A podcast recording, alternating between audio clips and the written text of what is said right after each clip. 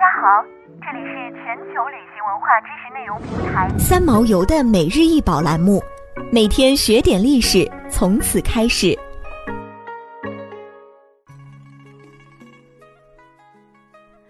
每天学点历史，从每日一宝开始。今天给大家分享的是西周大禹鼎，鼎高一百零一点九厘米，口径七十七点八厘米，腹深四十九厘米，重一百五十三点五千克。大禹鼎的造型为圆腹、立耳、柱足，器以云雷纹为地，颈部是带状饕餮纹，足上部是浮雕式饕餮纹，下部是两周凸弦纹。是西周早期大型中型鼎的典型式样，雄伟凝重，现藏于中国国家博物馆。大禹鼎是我国目前所发现的西周最大的青铜器。大禹鼎又称念三四禹鼎，是西周时期的一种金属吹器，是西周早期青铜礼器中的重器。鼎是古代一些地方古人用以烹煮肉和盛铸肉类的器具。是古代重要青铜器物种之一。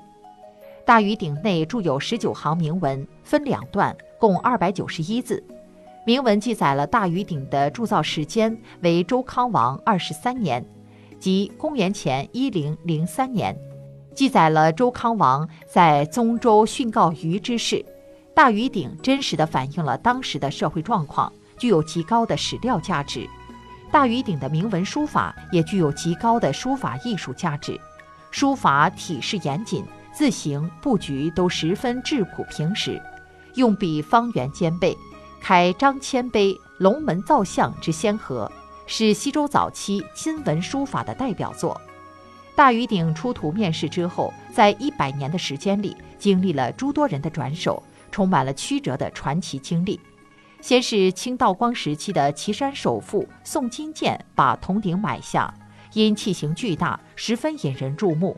鼎很快被岐山县令周更胜占有，周更胜又把鼎转卖给北京的古董商人。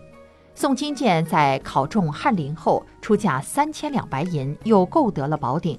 在他去世后，宋氏后人以七百两白银卖给陕甘总督左宗棠的幕僚袁宝恒。袁深知左宗棠酷爱文玩，得宝鼎后不敢专美，旋即将大禹鼎献给上司左宗棠以表孝心。左宗棠得鼎后，为谢当年潘祖印搭救之恩，遂把宝鼎赠给了自己的恩人。此后，大禹鼎一直为潘氏所珍藏。期间，潘祖印死后，宝鼎交由弟弟潘祖年，潘祖年死后，又由儿媳潘达于接管。在经过了两江总督端方的多次威逼利诱，又躲过了日军的多次搜查，抗日战争胜利后，一九五一年，潘氏的后人潘达于把宝鼎、大禹鼎、大克鼎和收藏的其他文物一块捐献给了国家。